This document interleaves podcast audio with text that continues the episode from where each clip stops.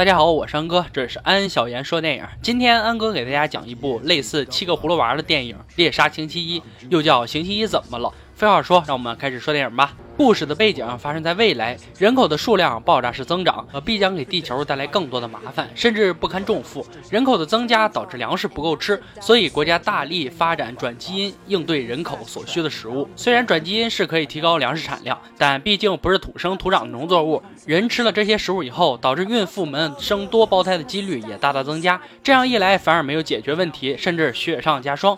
应对这样的办法，欧盟的生育局也开始想了办法应对，那就是我们我们已经很熟悉的计划生育政策，也就是一个家庭只能生一个娃，多生的娃要被送到他们那里冷冻起来，等待哪一天人口少了再继续解冻。这个政策似乎听起来不错，可不定哪天被冷冻起来的孩子父母和兄弟姐妹去世了，这些孩子成了孤儿。这也是这个政策的缺点，在当时恶劣的环境以及强大的政策之下，葫芦爷爷的女儿一连生了七个娃，七个娃的爸爸是个野爹，不知道是谁。而妈妈因为设备简陋，生完七个娃之后就难产死去了。葫芦爷爷不得不扛起重任来收养这个七个一模一样的葫芦娃。面对这七个娃，起个名字都要费尽脑汁儿。为了图省事儿，葫芦爷爷将这七个娃起名字为星期一到星期日，正好七天对应七个娃。面对计划生育的政策，毕竟都是心头肉，葫芦爷爷可不想将哪一个送走，所以他决定不送走孩子，还要教他们读书写字儿，甚至制定了一套规定。就是每个人只能在自己名字那天才能出去，也就是到了星期一，那就是星期一出去。为了保护七个孩子，还告诉他们要以同一人格示人，那就是晚上回来要告诉其他六个娃当天发生的一切，这样有七个孩子的事情就不会穿帮。可毕竟都是小孩子，更何况贪玩是他们的天性。有一次趁葫芦爷爷不备，直接跳窗户出去了，结果却弄断了手指，而且很难接上复原。为了七个娃以后的安全。葫芦爷爷考虑很周详，把其他六个的手指也弄断了。这六个姐妹也是倒霉，摊上一个这样的蠢队友。爷爷只好从周一开始下手。时间一晃，三十年过去，爷爷已经去世了。计划生育的政策仍然没有改变。这七个姐妹的生活和以前一样，她们也找了一个在银行的工作。这天星期一像往常一样去上班，但到了晚上十二点，星期一也没有回家。这可是以前都没有发生的事儿，这让六个姐妹十分着急，而且在星期一身上的定位也消失了。难道遇到了什么不测？六个姐妹经过讨论之后，决定让星期二第二天继续上班。打听星期一的消息，通过同事的咨询，星期二得知大姐下班以后去了一个酒吧，甚至还跟同事大高个发生了一点不愉快。走在街道上的时候，星期二被计生局前后围堵，抓回了局里。原来主导推行计划生育政策的黄毛博士早就知道七姐妹的事儿，很佩服他们是怎么隐藏这么久。对话中得知，似乎星期一也被这个黄毛抓走。而在家中的五姐妹也开始担心起，怎么这个时候二姐也没有回来？就在这个时候，通过门前的摄像头，五姐。姐妹看到了三个武装杀手正在冲他们而来，为了活命，这五个姐妹也是拼了，依靠各种家用电器和团结，竟然将这个全副武装的杀手直接团灭。不过因为打斗激烈，星期天还是跟四个姐妹拜拜了，中枪身亡。黄毛博士得知派出的手下团灭送人头了，很是生气。而另一边，剩下的四个姐妹也搞不清楚到底是谁想杀了他们。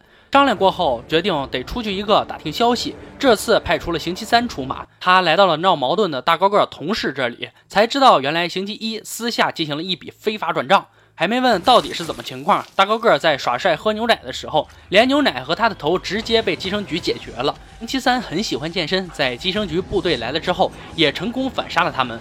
不过就在要跳楼逃跑的时候，最终还是被计生局的小头目给枪杀了。而在家里，计生局工作的胡子哥来找葫芦娃，可一进门又是调戏又是掐脖子的。原来某个娃喜欢这种粗暴的玩法。就是其中一个娃之前和胡子哥确定了男女朋友关系，在剩下的三个娃商量之后，为了能够入侵生育局服务器，星期六决定跟着胡子哥回家。两人睡了一觉之后，在家里的两个娃也查到了一些信息，那就是星期一确实给黄毛博士转了大额资金，而且还发现星期一就被关在生育局。正在两个娃讨论的时候，生育局的人又来送人头了。星期五为了争取时间发资料给逃出来的星期四，打开了微波炉，直接跟生育局的人来个同归于尽。跟胡子哥出去的星期六也被另一波生育局的人找到，直接杀死了。而剩下的星期四又找到了胡子哥，告诉了七娃的真相，要求他帮助自己揭露生育局的卑劣手段，也是为了救出正牌原装女友星期一。于是星期四就假扮死尸，让胡子哥。将他带进了生育局，进入了所谓的冷冻室。星期四才知道，生育局宣称的冷冻其实并不是冷冻，而是直接将人火化。这样的方法果然节约了成本。而这一切都被星期四记录下来了。就在星期四也要被送进焚烧炉时，里面的星期四和外面的胡子哥同时动手，将一切摆平了。赶紧去房间解救星期一。然而这个人并不是星期一，竟然是还没有死的星期二。画面一转，星期一此时出现在黄毛博士的办公室。原来星期一已经投靠了黄毛博士。星期一和星期四也终于在厕所相见了。两人同样装束，同样打扮。最终，星期一才知道真相。他厌倦了这种躲躲藏藏的生活，也讨厌了其他六姐妹争夺他的生活。看到这儿，也只能说大娃果然不一般啊！最后，两姐妹就这样打了起来，真假美猴王混战。不过，最终还是星期四杀掉了星期一，而胡子哥和星期二已经来到了生育局的后台，还将当时录下的画面在大屏幕上公布了出来，这让台下的人瞠目结舌。而星期一刚才并没有死，他找到星期四，告诉他自己已经怀上两个孩子，做这一切都是为了肚子里两个娃能够出生的时候有一个完整的家庭和身份，可代价就是要牺牲其他六个姐妹。经过此事，计划生育法也被废除，黄毛博士毫无疑问被判处了死刑，而星期一腹中的孩子也被高科技一切救了回来。故事到这里就结束了。这部电影的剧情很简单，就是一个女人为了肚子里的孩子和爱着的男人，决定出卖自己姐妹的故事。其实安哥认为啊，这个电影多少有点 bug。